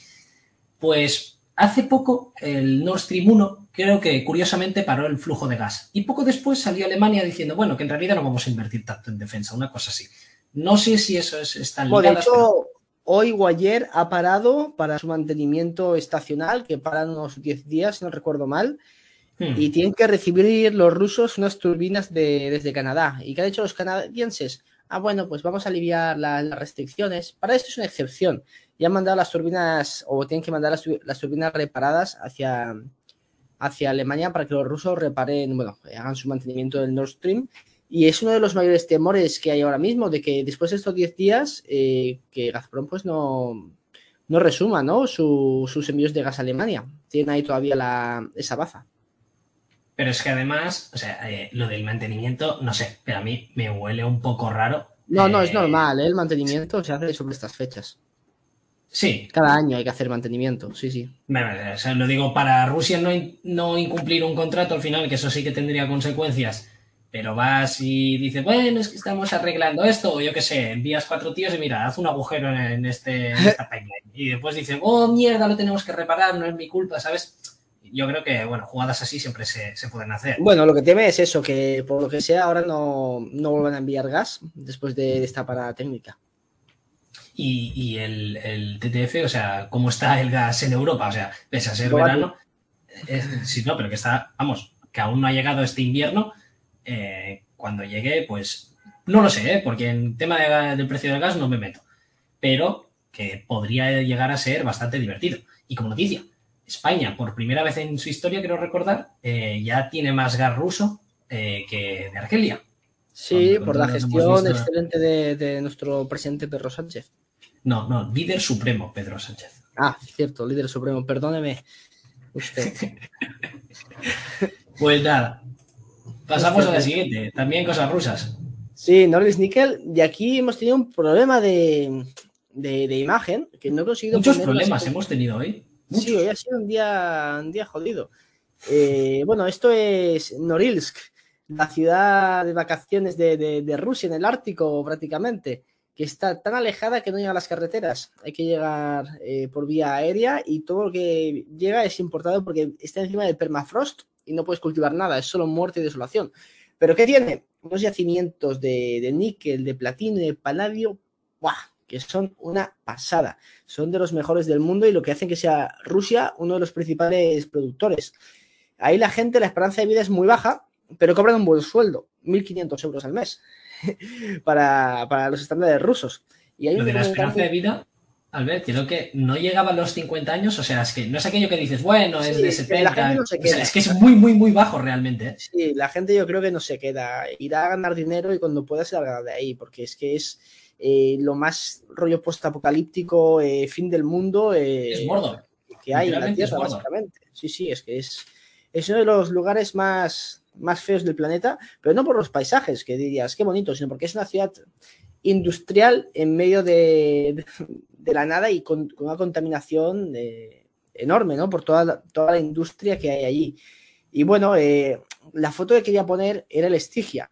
Es el río de sangre, ¿no? del infierno, porque en Rilsk hace, hace un año tuvo uno de los mayores vertidos de, de hidrocarburos bueno, en, en, el mundo, básicamente en un, en un lago que hay ahí, un, río y tal, se vertieron 21.000 toneladas de diésel y el río se volvió rojo y parecía, os digo, el, Estigia, básicamente. Fueron multados con 2 billones eh, por parte de, Rusia, pero, pero bueno, ha sido un desastre ecológico brutal. O sea, de. La SG lo aprueba esto, ¿eh? ¿Mm? Que la SG lo aprueba. Sí, sí, o sea, eh, si buscáis el vertido de, de Norris Nickel, pues bueno, vais a ver eh, la, burrada que, es eso, da bastante, bastante penita. Y luego, bueno, de vez en cuando cada año se mueren unos cuantos trabajadores. Em, el año pasado murieron tres trabajadores de, un colapso, desde un colapso en la planta este ártico y, murieron. Y bueno, de vez en cuando pues muere bastante gente en, las minas. Eh, entonces es un, sitio bastante peligroso eh, para trabajar. Es un sitio muy esencial también para, la civilización actual por la cantidad de, productos que se consiguen minar aquí, pero básicamente están minando las puertas del infierno. Y yo tal y como lo veo, es que al final esto es muy ruso. ¿Por qué? Porque es que tú ahora miras cualquier empresa de, bueno, es que de lo que sea, da igual de lo que sea, eh, que te sale, yo que sé, porque somos muy pro SG y esas cosas. Pero en Rusia, como se les importa tres cominos la inversión extranjera, entre muchas comillas, por supuesto, pero no es aquello que, vayas a, que necesites, la inversión constantemente. Ahí si no te invierten, pues bueno, porque precisamente por eso llevan tanto tiempo estando tan baratas eh, todas las empresas rusas. De hecho, por ley, eh, creo que ningún inversor extranjero puede tener más del 10% de ninguna empresa rusa cotizada o una cosa así era, o que los extranjeros no puedan tener más del 50 o, alguna cosa así, pero bueno, que está muy limitada, muy restringida eh, la inversión del extranjero. Y con lo cual, como estas empresas, en primer lugar, casi todas suelen tener unos yacimientos y unos depósitos y unos activos muy buenos. Y casi siempre suelen ser monopolísticos, porque vienen de su pasado soviético, con lo cual tienen una posición monopolística de la hostia. Eh, no necesitan capital. Eh, si quieren reinvertir, ya lo hacen ellos. Entonces, todo eso de la SG y esas cosillas, pues como que no les interesa mucho seguirlo. Y si por eso tienen que palmarla a tres empleados, pues se hace. Y si para eso te tienes que cargar a cuatro especies de peces, pues lo haces. O sea, eh, eh, ellos no tienen ningún tipo de problemas en, hacer ese, en ese tipo de cosas. Y bueno, vamos a pasar a la cartera, a la santa cartera de Osbult. Y, y, bueno, vamos a ir al lado del bien, a hablar de cosas bonitas entre comillas. Es más aburrida esta. Sí, pues bueno, no os entretendremos tanto. Sí. Bueno, la, primera que, hemos puesto es American Water World, que básicamente es la utility de agua eh, más grande de, Estados Unidos. Y es curiosísimo, o sea, el negocio del agua en Estados Unidos me mola, me mola. Pero es que me mola depende de en qué sitios, obviamente. Y el problema es que como vemos aquí los, los activos de American Water están sobre todo al, este de Estados Unidos, cuando lo interesante de invertir en agua a nivel de sacar rentabilidad está sobre todo en, el oeste, en la zona de California, eh, Nevada, Colorado, eh, Arizona, que son las zonas eh, secas que dependen del río Colorado. Y ahí sí que puedes, vamos, ganar mucho, mucho dinero. De hecho, lo comentaba en, el, en el, artículo de PurCycle, que, como sabéis, aparte de tener una master plan community, pues también tiene eh, activos de agua. O sea, es las dos, una utility de agua y, una constructora. Eh, en Colorado, por las leyes, es ilegal que si llueve, eh, tú, almacenes el agua de, la lluvia. Es decir, si tú vas con una palangana o con lo que sea, un cubo, lo metes, llueve y cae agua, tú esa agua no la puedes usar. Y si la usas para no, no, no es absurdo, no es absurdo. O sea, realmente, a ver, sí, sí, es absurdo, sí, tienes razón. Pero tiene su, parte de sentido, porque eh, como el, río Colorado pues está escaseando mucho el agua y tienes tres o cuatro estados con derecho a ella y que se están pegando pues para tener eh, eh, esos derechos de, uso de agua, pues la gran mayoría del agua pues viene de los acuíferos, que muchos de ellos también son dependientes del río Colorado, pero Em, si llueve, claro, eh, los, acuíferos al final, dependiendo de la tasa en que tú los vayas usando, pues llega a un punto, son como los pozos de petróleo más o menos, que se secan y que ya no puede haber más agua, con lo cual necesitas tener un trato más o menos cuidadoso para que no, no se sequen. Y eso lo que provoca es que, claro, con malas prácticas del pasado o alguna cosa así, eh, lo que termina ocurriendo es que eh, claro, hay una especulación muy, muy grande en, los activos de, agua del, oeste. De hecho, en Colorado, tú no puedes construir si no puedes demostrar que vas a tener el agua eh, durante, creo que era recordar, más de 50 años, una cosa así. O sea, que ahí son muy, muy interesantes. Y además el agua es, es un activo que creo que también es muy beneficioso dependiendo del precio que lo compres, porque si hay algo que el ser humano no va a dejar de consumir nunca, es el agua. O sea, aquí ya puede haber una guerra, eh, puede haber la peor crisis que, sea. En la última cosa en que tú vas a mirar de recortar va a ser en el agua. Eso de nuevo con muchos matices. Como no sé qué decirte, la, cerveza embotellada es más barata que el agua embotellada, ¿eh? Prefiero beber cerveza. Sí, pero, por supuesto, yo también. La verdad es que puedes aguantar menos de estas. Bueno. Y, no te duchas con cerveza, que molaría probarlo, ¿eh? Estaría bien, pero eso para la piel tiene que ser, bueno. No lo sé, no lo sé. Para el estómago seguro que no, pero para el hígado, perdón. Bueno, o sea, bueno, sea, como sea. Es cierto que si tú ves el consumo de, agua, por ejemplo, de, yo qué sé, Illinois eh, o Pensilvania y lo comparas con el de Colorado, o sea, que realmente se puede reducir muchísimo el uso de agua. En vez de hacerte dos duchas, pues te haces una en vez de ducharte eh, o hacerte una bañera en X tiempo, pues lo haces más rápido, eh, cosas así. Pero en California, por ejemplo, eh, ahí están teniendo problemas con el agua brutales, que eso, por cierto, también limita la nueva construcción, con lo cual termina siendo bueno también para Five Point y todas esas empresillas. Y es, que es un activo realmente interesante. De hecho, estuve mirando una empresa que posee básicamente reservas de agua. Y, no me acuerdo cómo se llamaba, los pantanos de, la zona estaban al nivel de, escasez fuerte, rollo que, se estaban quedando secos. Y puedes ver imágenes, muchas imágenes en que, es, algo curioso de ver, en que tienen muchos problemas con, el agua. Y claro, eso es un modo perfecto de especular diciendo, ¡buah! Es que esa empresa a la que digan las instituciones políticas, bueno, los que mandan, pues que ya no se puede sacar más agua de ahí, esto te vuela. De hecho, eh, creo que era el gobernador de Colorado o, de Arizona, creo que era, el de Arizona, pues reconocía públicamente en, un discurso en la televisión diciendo, que es, curiosísimo el vídeo, me, lo, envió Paco, lo, dejaremos en el link de la descripción. Pues eh, era curioso porque decía, bueno, tenemos un problema con el agua, nos estamos quedando sin agua. ¿Qué es lo que puedes hacer? Versión A, invertir en infraestructura. Eh, yo qué sé, eh, mirar de recortar el consumo de, agua en horas, en horas punta o alguna cosa así. Pues no, el tío salía en la televisión, decía, tenemos que rezar todos a Dios para que llueva. Em, básicamente está pidiendo hacer la danza de la lluvia a los habitantes de, Arizona o Colorado, no me acuerdo de dónde era. Te lo juro, brutal, o sea, me quedé flipando. Y bueno, pues eso, al final American Water yo creo que es una compañía que, bueno, todo tiene agua al final y sin agua no hay vida. La, verdad que las de agua no lo ha hecho nada mal y de hecho también tenemos un programa de, este tipo de empresas. Hmm. El problema es que siempre están muy caras todas. Siempre. Son utilities muy estables. La de Sao Paulo, esa estaba más barata, pero claro, está en Brasil. Y de hecho, ¿sabes cuál es el único estado, eh, si no recuerdo mal, el único estado importador de agua en todo Estados Unidos? ¿Cuál? Hawái. Hawái. Esa no te la esperabas, ¿eh? O sea, pues la verdad es que no. Pues sí, sí, Hawái. Por todas las pequeñas islitas que hay por ahí cerca que no tienen agua, eh, pues ahí en Hawái, por lo visto, es, un exportador importante de, agua.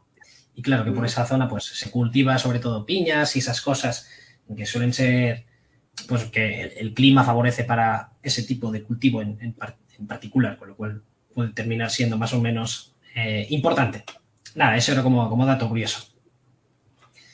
Pasamos a, la otra parte verde. Em, de nombre impronunciable.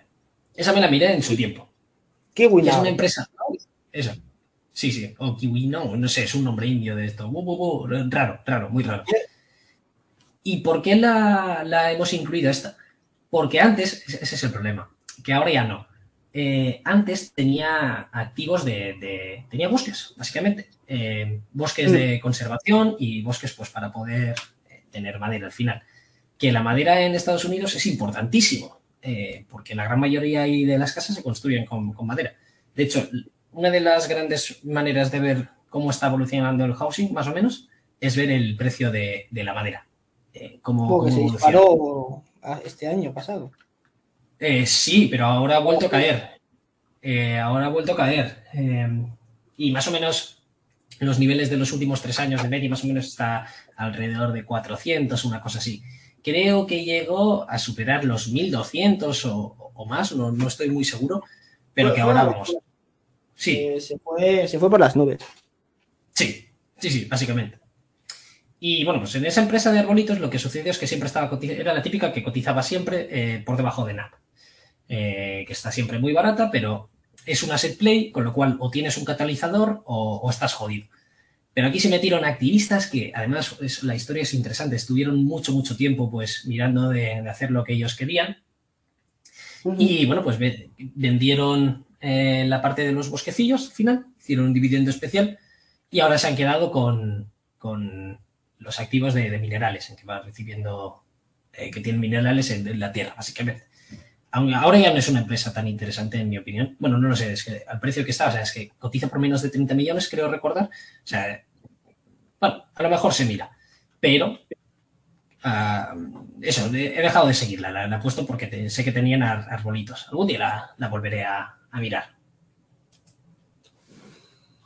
Estas, que ver, que me las querías quitar en un principio. Es, eso, me parece. Pues a ver, hay que hay que hay más cristiano que funerarias.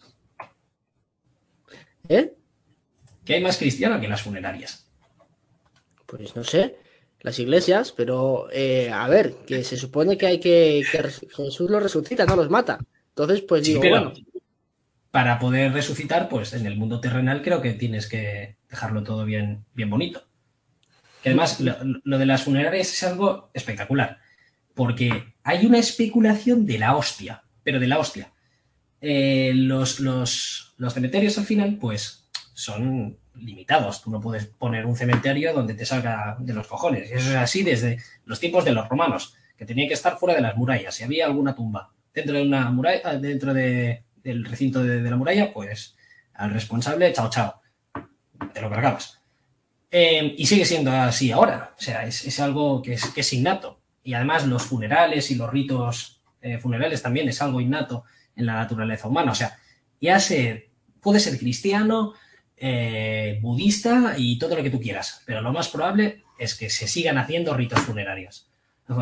ya no hablo de lo que se hace con, el, con el, cadáver, con, el cuerpo, que si luego lo quemas o lo entierras o lo que sea. Pero siempre va a haber una empresa que va a poder brindar servicios a, a niveles de funerales. Y aquí lo que tenemos son dos empresas distintas. Tenemos a Carriera Service, que es de las funerarias más grandes, creo recordar que era la segunda o la tercera que tenía más, funerarias, y a, a 1800 Flowers. Em, empezamos por, la primera. Bueno, no, hablando un poco sobre el, sobre el sector. Me lo miré en su día. Y es curiosísimo el sector. Albert, si yo te digo que una empresa que se dedica a los muertos puede tener retención de clientes, ¿te crees que estaría loco? No, no, no, porque si te da un buen servicio, a que se muera otro familiar. Correcto, sí señor. Sí señor. Aquí tienes efecto Arden. O sea, es que es, así. Cuantos más muertos tienes en tus cementerios, mejor. Porque cuando uno de sus familiares también muera, va a querer estar cerca de ahí.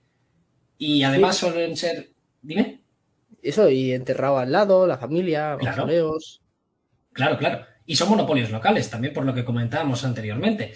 Tú no puedes, si hay un funeral, eh, un, funeral, un cementerio en una ciudad, eh, ¿cuántos más vas a poder meter?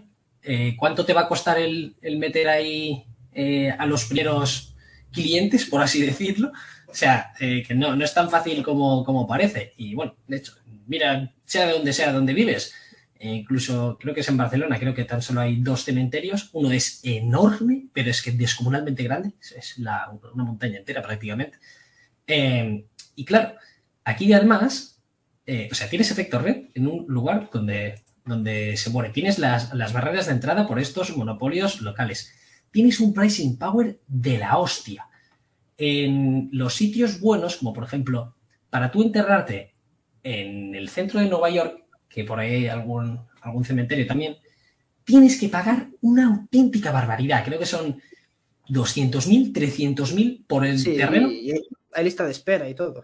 Sí, y, que además es recurrente. Es decir, en el momento en que tu familia deja de pagar ese precio, pues se te coge tu cuerpo, se te echa una fosa común y se mete otro. Y ya está.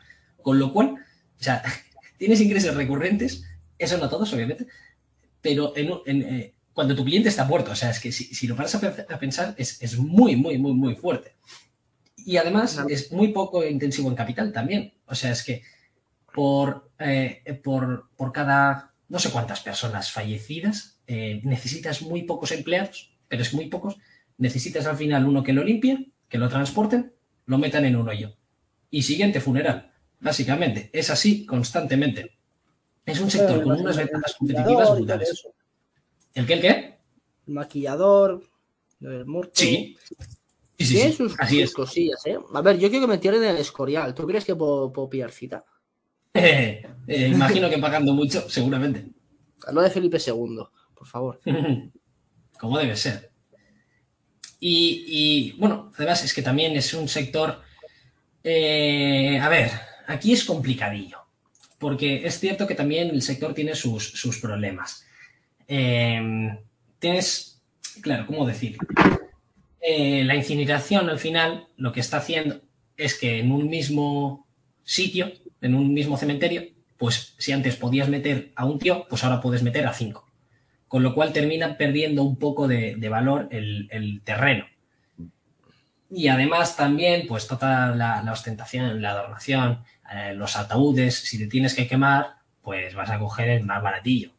Pero es que un ataúd más o menos bueno eh, te cuesta, vamos, 30.000, 40.000 pavos tranquilamente, pero tranquilamente. Eso en Estados Unidos, ¿eh? aquí en España no sé cómo va. Eh, pero claro, los más baratillos que son para incineración son de 5.000 pavos también. O sea, que, no es aquello que dices, joder, como un corcho de madera, pues puede ser tan caro. Pues no lo sé, la verdad, pero es así. Y también pues, imagino que siendo monopolios locales es que vas a poder cobrar lo que te dé la gana. Y si tú vives en Gerona, pues no te van a enterrar, como tú dices, Albert, en el Escorial. Lo siento. Lo más probable es que te entierren en Gerona. Si tú vives en Barcelona, pues lo más probable es que te entierren ahí. Con lo cual, eh, estás muy, muy protegido. Dentro de mi zona, pues eh, existe una empresa que se llama Memora, que es quien lo lleva, bueno, pues en toda la comarca. Eh, todos los entierros, pero es que todos, todos. O sea, es brutal. El monopolio que tienes es, es increíble. Y la de Flowers, lo que se hace es, en vez de ser una funeraria, pues te envían las florecillas eh, y te, envían las, cartulinas diciendo, pues, un pequeño pasaje de, la Biblia o un poema diciendo, bueno, pues no vamos a ver otro como, como Pepito Garrido. Eh, y eso, pues, es lo que se reparte en el funeral, es lo que le das a las familias de recuerdo, em, para hacerlo más o menos bonito, por así decirlo. Y, de estas hay, hay bastantes. Eh, tenemos otra empresa, eh, tenemos Stone More. Eh, tenemos, que claro, aquí hay de todo, desde empresas que se dedican a fabricar los ataúdes, a, los que transportan, bueno, los que fabrican los coches fúnebres, desde las canteras que, hacen las lápidas bonitas, los que poseen pues los cementerios, las de mantenimiento, de los jardineros que tienen que tener los cementerios, las limpiezas, o sea, es que hay muchísimas, muchísimas. Pero las más importantes serían Matheus, eh, Stonemore, eh, Service Corp, esta creo que es la, más grande, eh, Hit and Blank, eh, Carrier Service, y creo que esta, si contamos la de Flowers, pues no, no hay muchas más. y después lo que tenemos son muchas pequeñas empresillas. Y con lo cual aquí también sería interesante ver, ver una especie de, de roll-up, aunque más o menos ya está sucediendo. Tenemos a Carriage y a... no me acuerdo la, otra. Es que... Joder, que le acabo de decir. Una funeraria más grande. Eh, bueno, pues la que sea. Eh, que hay dos que son importantes y después hay las otras que son del, 3 al 4. Eh, esto sobre todo son muy buenas inversiones para los que les gusten los dividendos, fondos de pensiones que no se la pueden jugar y todas esas cosillas. Y a ver, ¿nos lo comentas? Sí, Tyson. Esta es una empresa que se dedica a temas de, comida. Básicamente, pues es de los mayores productores de, pollo del mundo, de pollos en general. No sé si es el productor más, más grande, creo que, por ahí rondará. Y bueno, la compañía es bastante graciosa porque buscando este tipo de compañías, ¿no? Eh, más, rollo eh, católicas, por decirlo de alguna forma, pues eh, me topé con esta, en la que decían que, esta empresa, bueno, contrata capellanes, básicamente en su plantilla, eh, aparte de que son muy pro familia, e, etcétera, eh, no, no, financian grupos LGTBI ni, nada del estilo, también resaltaban. es que además tiene capellanes en plantilla y que, la empresa pues tiene contratados a 1.200, 1.300 capellanes que, eh, como, como, trabajadores. Entonces, si los, si los trabajadores, pues no sé, tienen una, alguna inquietud espiritual, pues van a compañero de trabajo, que es, un capellán, sacerdote o, o lo que sea, y, ya está, se, puede, se pueden confesar, esperar el consejo espiritual y todo eso, entonces emplea este tipo de, de, de personas, además de que, bueno, financia eh, pues, iglesias, etcétera. De hecho, hizo una donación a la Universidad de Arkansas para financiar pues un centro religioso y no sé qué. Entonces están muy involucrados en todo lo que vendría siendo el tema de, la cristiandad. Y básicamente por, eso lo he puesto. Además, como no sé, no son pollos ecológicos, pero bueno, no es un tipo de negocio que digas eh, para otra cartera. No se me hizo bastante gracia los capellanes. Entonces, pues por eso la puse básicamente. Pero en sí de la empresa no tengo ni idea. Ni me la he mirado ni nada. Básicamente es por, eh, la gracia esta de los capellanes. y luego la siguiente. Volviendo, a, Tyson. Eh, ¿Sabes qué sería interesante mirar? El coste de los empleados de Tyson respecto a la competencia. Porque pensándolo bien, si tú tienes una plantilla en que hay muchos capellanes que han hecho voto de pobreza, a la que te sube la inflación, te van a venir a pedir un aumento de, sueldo y, tú le dices, pero, el tío, que estás pecando, codicioso, ya está, ¿sabes? O sea, Oye, es una, técnica, ¿eh? Que sí, que sí. ¿Contratarlos con voto de pobreza a todos? Pero que no me extrañaría, ¿eh? Y que les paguen una miseria y, bueno, no estás alimentando a la gente, nosotros hacemos no, hamburguesas. No, creo. A saber, ¿eh? A saber, a saber, a saber. Sería interesante verlo. Y luego la siguiente es Alaska Air Group, que esto es una empresa de, avioncitos, ¿no? De, viajes, bueno, regionales, por decirlo de alguna forma, ¿no? Es una, low cost de, Alaska. Y lo curioso que tiene, aparte que podríamos decir, ah, facilita el, el, peregrinaje aéreo y todo eso. Pues no, es que Alaska Air, pues bueno, pues con, con las comidas pues eh, repartía notas, eh, ¿cómo, decirlo? Panfletos, ¿no? Con, versos del Antiguo Testamento a sus, a sus viajeros. Entonces, por esto... ¿Del Antiguo Testamento solo? Creo que sí. Eh, eso, lo he encontrado. Serán judíos, pero... Hostia, pero eso es muy fuerte, ¿eh? Antes de comer, pues se suele decir gracias, no, no decir, bueno, y si te portas mal, Dios va a matar a todos los niños de Egipto, ¿sabes? Bueno, como esa cartera de, Jesús, deberíamos pasar entonces esta a la cartera del diablo, ¿no?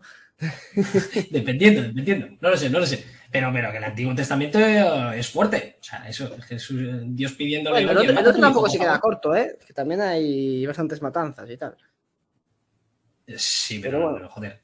El antiguo es Juego de Tronos versión 1, ¿eh? Que miras atrás. Toma, convertido en sal y muerta. Zasca. A mí nadie me toca los, huevos. vaya por Dios, vaya por Dios. Pues bueno, hace evangelizaciones en el aire, ¿no? Más cerca de Dios todavía. Entonces, pues por eso hemos puesto a las que el grupo en, esto. Además de que es una empresa de estas low cost regionales y estas son las típicas aerolíneas que, son interesantes para invertir, no porque operas en un mercado de nicho. Al fin y al cabo, eh, tú, tienes las rutas cogidas. Eh, y, y, abaratadas de costes. Entonces es difícil que se metan otros competidores. De hecho, si vemos la cotización, es raro ver alguna aerolínea que ha tenido un recorrido tan, tan positivo a largo plazo. en su presentación, desde 2010 a 2018, ellos mismos te dicen eh, los márgenes de los eh, del eh, pre-tax, al final, de, dentro del sector de las aerolíneas, de media, en, en 8 años, ha sido del 10% y ellos han logrado del 15. El Free Cash Flow Margin, mientras en que en las aerolíneas es del 2,1, ellos lo tienen del 7,8. Ojo. Los ROICs en las aerolíneas pues son cercanos al 10, ellos los tienen del 16. Y estando menos endeudados y siendo eh, teniendo un, cash flow positivo durante muchísimos más años. Con lo cual, esa es de las interesantes. Y creo que Alaska, creo recordar, llámamelo, pero creo que era Peter Lynch que en su libro la comentaba. ¿Mm? Creo recordar que sí, sí. Eh, ¿Comenta Aerolíneas, no es Southern? Eh, no, esa seguro que también, pero creo que cuando comenta, o, ese en el libro de invertir en calidad, En alguno de estos dos juraría que, sale. En la que te dicen, bueno, eso, que incluso dentro de un negocio malo, si tienes ventajas competitivas, lo puedes hacer bastante bien. Pero bueno, esta la he leído en algún libro, seguro. A no ser que haya otras aerolíneas en, en, Alaska al final, que, lo dudo. Eh, pero creo recordar que era, que era esta. El Olmo aquí nos pregunta eh, si en la carrera del cielo algún rey de hospitales eh, y si hubiera, no creo, de iglesias. Vale, por lo que yo entiendo es que te refieres que haya iglesias dentro de hospitales. No lo sé. No lo sé. y temas de farmacéuticas y temas de, de hospitales, pues aquí no hemos incluido ninguno porque no me atrevo. Porque claro, las farmacéuticas a lo mejor lo, que quieren son clientes adictos. Eh, los hospitales, pues que pagues lo más posible y que te quedes ahí el más tiempo posible. Eh, con lo cual los incentivos aquí no terminan de estar un poco igualados. Y de nuevo también nos comenta, creo que en el de invertir en calidad. Yo creo recordar también que era en este. Si no, tú, piensas, Martí, que, que, Bayer lo mismo te hace un ibuprofeno que te hace el ciclón B, ¿sabes? O sea, no, no puedes ponerlo por aquí. No, y que además son sectores que es que yo puedo estar, y tú igual, podemos estar aquí ocho vidas que no nos vamos a enterar nunca. Eh, yo lo intenté entrar en el sector de la biotecnología, al final es muy parecido al de, las mineras también, que puedes pegar el pelotazo o, comértela bien comida. Pero cuando tienes que empezar, que si el regulador tiene que adivinar, que si dependiendo de qué moléculas tengas ahí, uy, uy, uy, uy, yo ahí, pues bueno, no, lo entiendo y es que es imposible. Eso de moléculas, un set y, poco más. Yo tampoco me, atrevo a ese tipo de sectores. Ya. bueno, hablamos de, que, es la, que te digo que yo no estoy de acuerdo, porque los de Brookfield son unos mafias. O sea, son unos mafias rastreros. Eh, te hacen mil jugarretas para, para hacerte opas hostiles. No, no, no puede estar la cartera del bien Brookfield. Depende del punto de vista su trabajo es aumentar el valor para los accionistas y eso se lo, se lo, toman como los cruzados. O sea, básicamente no son honestos, no son honestos. No con, con sus objetivos, pero con sus accionistas, yo creo que, sí. Pero es cierto, esta realmente la ha puesto por, por, meter cosas hippies. O sea, no tenía ni idea de qué meter y yo, pues, pues mira, metemos la eh, Brookfield Renewal y ya está. Eh, básicamente, a ver, podía haber metido Grinalia, eh, pero claro que si hay alguna tocha, tocha, pues es, es Bluefield al final. Que, que, no la he mirado, la tengo que mirar algún día, pero es que, qué pereza, qué pereza. Eh, Muchos activos. No, no, no, no lo digo por eso, pero no sé, a mí me gusta al final analizar, yo que sé, una empresa de ferrocarriles, como, como hay una OPA hostil en una empresa de ferrocarriles o una empresa de pipelines pero a mí que si las placas solares pues van a tener este CAPEX y esas cosas, a mí me parece nada. Un tostón, me parece aburridísimo.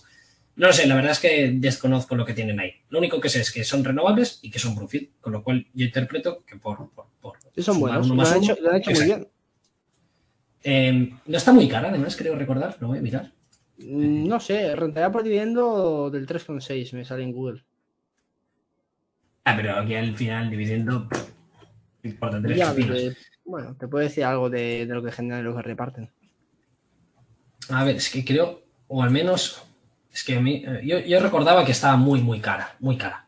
O sea, es que también es todo lo que sea renovables al final ha estado disparado, pero vamos, de lejos. Realmente poco que comentar aquí. Y en American Church Mortgage Company tampoco realmente hay mucho que comentar. Simplemente que es de las empresas más curiosas que me he encontrado en mi vida. Eh, esa me la comentó Paco, eh, la dejó escrita por, por, Twitter. Y por lo visto, estos tíos se dedican a comprar eh, mortgage, hipotecas, que están respaldadas por iglesias. Me parece un negocio absurdo, pero absurdo. O sea, realmente el valor de una iglesia es. A ver, que, que a lo mejor me estoy equivocando porque no lo sé cómo valorar pero si tú tienes el permiso de hacer ahí una iglesia y no hay una iglesia realmente, eh, alguien va a querer quedarse con, ese activo al cual no podrá rentabilizar. A ver, si te quedas con... ¿Eh? No sé qué decirte, ¿eh? Quizás sí. Eh, de hecho, en, creo que era eh, en Bélgica, las iglesias tienen doble función. a veces cuando se hacen discotecas y tal, porque no tienen muchas ayudas para, generar dinero Sí, sí, creo que era en Bélgica, es que no recuerdo dónde, dónde, había, dónde viajé y me lo contaron, creo que sí.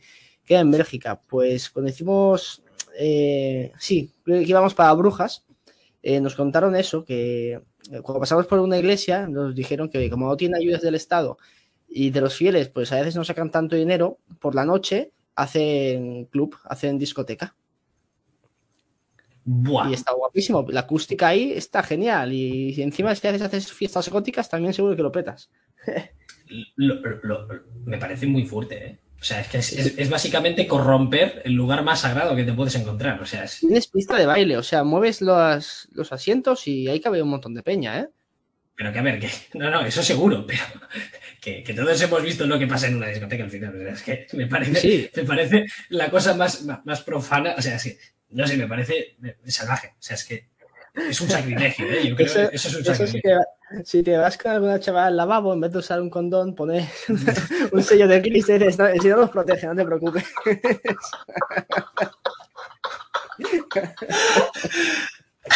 Al feo de Rick le gusta lo que acabas de decir.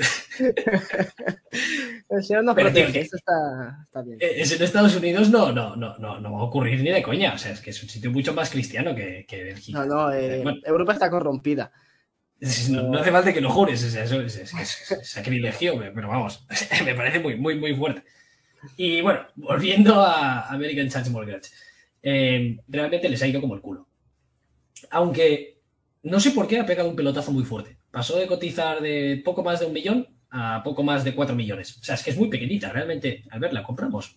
Y, nos quedamos el colateral de todas las, iglesias en, Estados Unidos. Y luego montamos discotecas.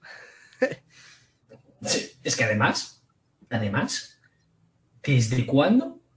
Bueno, es, no lo sé, no lo sé. Ahí no me quiero meter. Pero, ¿con qué condiciones ofreces una hipoteca a una iglesia? Realmente. Que es curioso, ¿eh? porque eh, ha tenido su historia. Realmente parece que, el sector se mueve y que ha habido su propia consolidación y, que las, iglesias pues también se adquieren entre ellas. O sea, es algo que me pareció rarísimo. Yo lo desconocía, pero vamos, totalmente. a ver, yo creo que no conozco más una empresa de, tan de nicho como esta. ¿eh? La verdad es un poquito. Es bastante curiosa, la verdad. A mí me, cuando, cuando estuve leyendo así un poquito la, la, historia de compañía, me, me, ha molado, me ha molado. O sea, son empresas que no te esperas. Sí, sin duda, sin duda.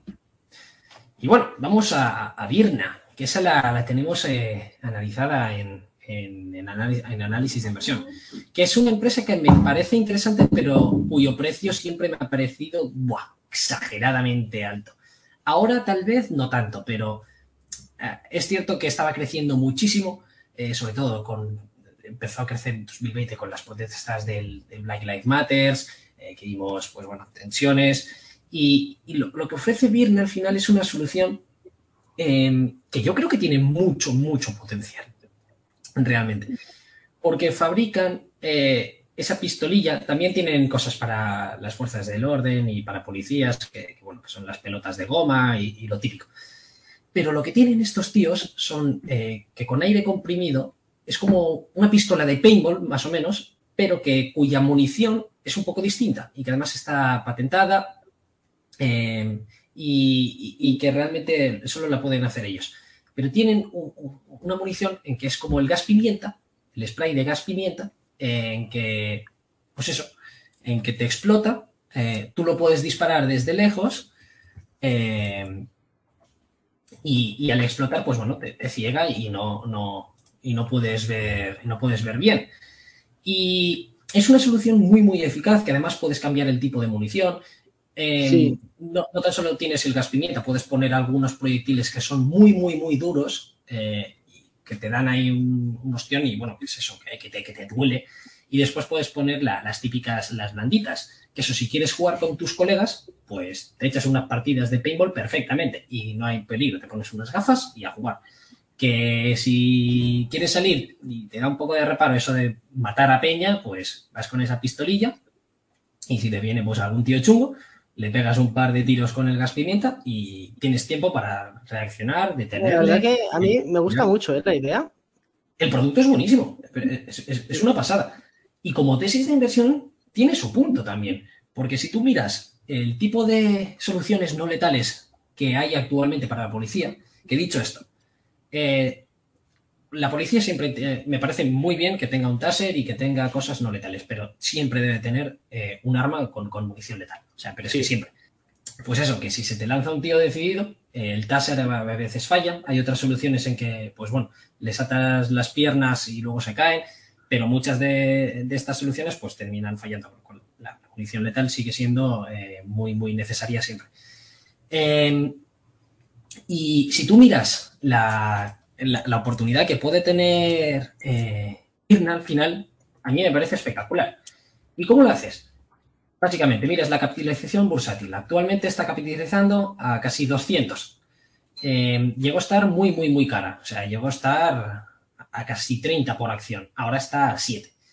Ahora está capitalizando, lo estoy viendo, a 170 billones. ¿A cuánto cotiza eh, la empresa que fabrica tasers, que se llama Ax? Está capitalizando a 6,6 billones. Con lo cual, el potencial de crecimiento, en caso que se, se, la tecnología funcione, empiecen a ganar contratos, empiecen a ganar más visibilidad, eh, continúen con el crecimiento, o sea, eso puede ser una oportunidad brutal. Y además, no es como el taser en que tú pegas el sablazo y ya está, lo, lo dejas frito. Aquí tienes además, la munición. Bueno, además, para el que no lo sepa, el color rojo eh, ya te indica que no es un arma de, de, verdad. Está hecho así, que es un arma no letal. Coño, eso no es una réplica. Sí, va por, va por, espectro de colores. El amarillo es arma no letal, el rojo es que es una réplica, el negro pues que es un arma de, de verdad y el azul que es una de, de, entrenamiento. No tenía ni idea. No tenía ni idea. Pues claro, tiene sentido. El, el taser al final es amarillo. Y esto me, me, gusta bastante y le veo mucha utilidad, sobre todo eh, en, en, en, Europa, quizá a nivel policial, no sé, porque con el taser te pega una buena torta. Pero esto también es bastante útil y a nivel ciudadano, lo que pasa es que aquí en Europa yo creo que esto, como son, somos unos hippies de mierda, jamás te van a, a permitir por llevar un, este tipo de arma por, por la calle, eh, ni poder usarla seguramente. Pero para eh, el sí. Sí, pero tienes el... Eso lo puedes comprar, ¿eh? En Europa también, por, por Amazon la puedes pillar. Sí, pero la puedes llevar.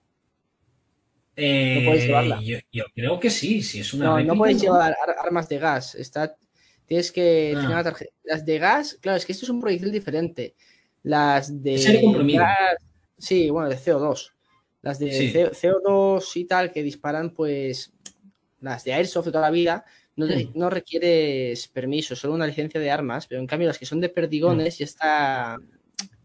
Y es un tipo de arma, no me acuerdo qué categoría, categoría 7 me parece. Pero no las puedes llevar por la calle y hacer mm. uso como autodefensa. Al menos en España, ¿eh? El resto de Europa no sé.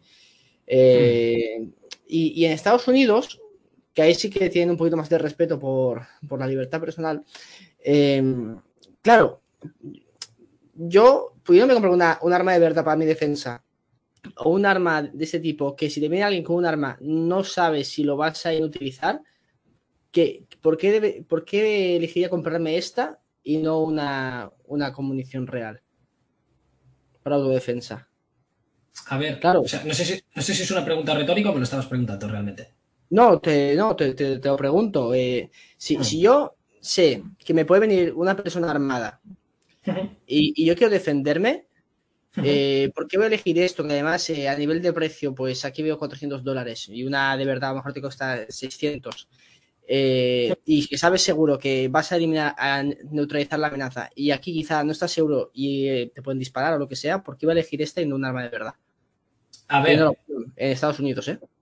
Tal y como yo lo veo, en Estados Unidos, si te viene un tío eh, armado, no con un arma blanca, sino con una pistola, necesitas una, un, también un arma letal, pero vamos, seguro, seguro, seguro.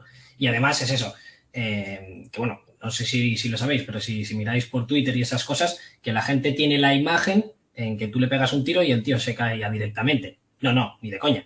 Eh, pueden estar un minuto corriendo. Y, sí, ¿Has de pegarle los puntos en la cabeza sí. o vas, vas, a pegar en el pecho? No, no, puedes disparar en la cabeza. Y eso que también dice, ¿por qué no disparas en las piernas? Eh, coño, en una situación de estrés se falla muchísimo. Que ese es uno de los argumentos al principio, al final, ¿por qué no usar el taser? El taser es, es tan solo de, de, un uso. Si Dos, tú disparas Ah, pues dos, bueno, no sé. No, ¿Seguro? ¿eh?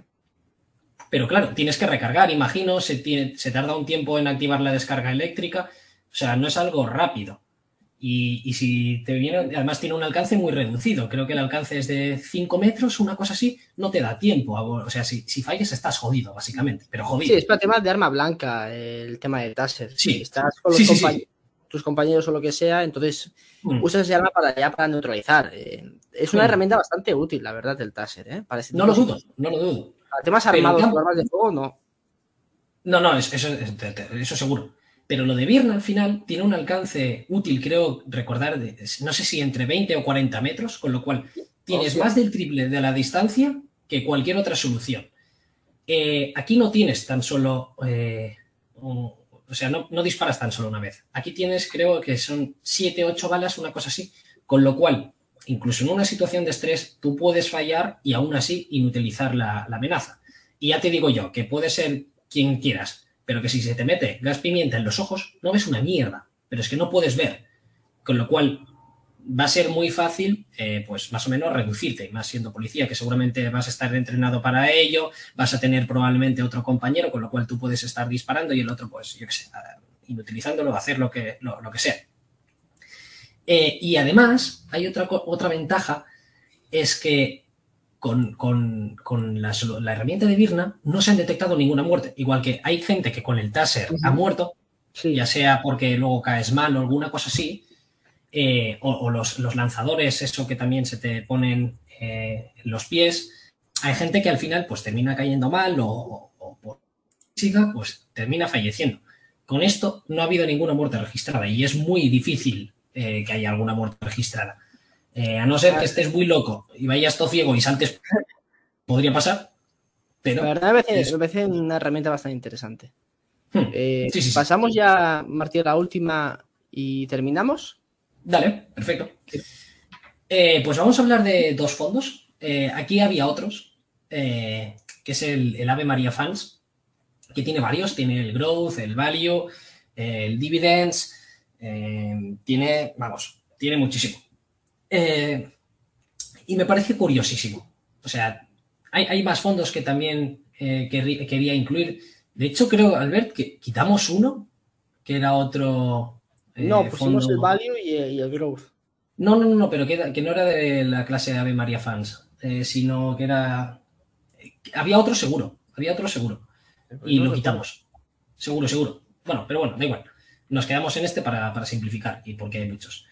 Eh, estos tíos lo que hacen, pues bueno, teóricamente, como puedes leer aquí, eh, se dedican a invertir con valores eh, cristianos.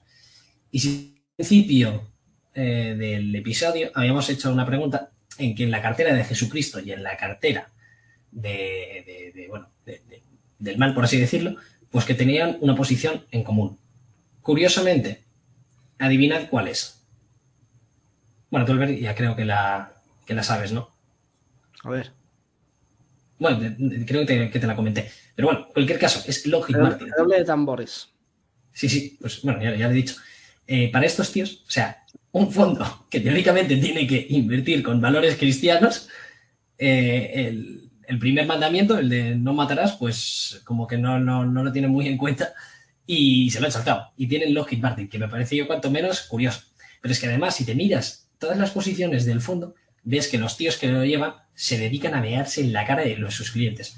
Yo imagino que serán los típicos abuelos que no saben cómo funciona Internet o que no tienen la, el tiempo para mirarlo, bueno, tiempo seguro que tienen, pero que no saben cómo mirarlo o, que les importa muy, muy, muy poquito em, realmente eh, lo, lo, lo, que lo que tengan.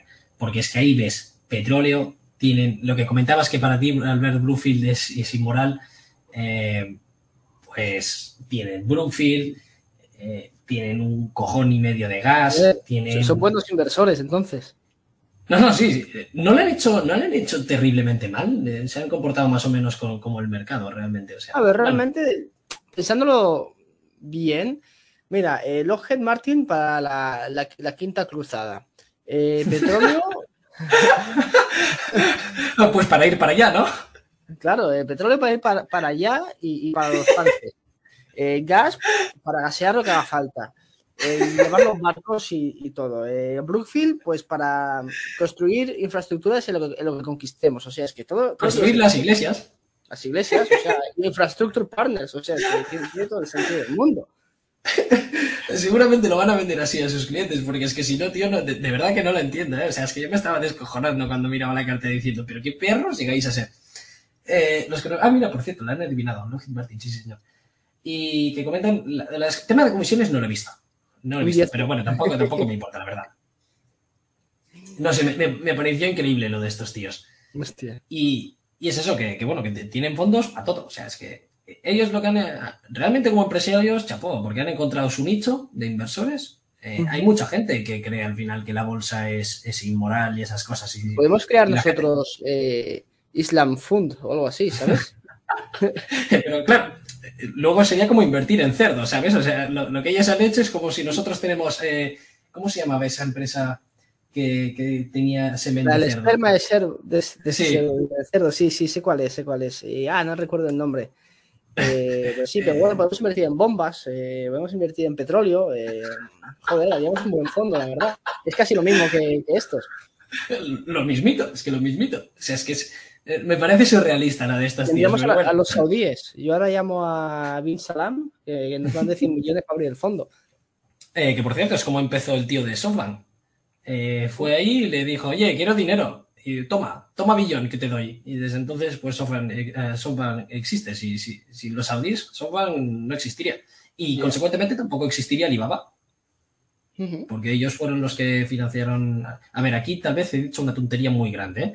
pero yo creo recordar que más o menos era, era así como, como iba la cosa. Y bueno, Albert, yo creo que no tenemos más, más empresas para no. comentar.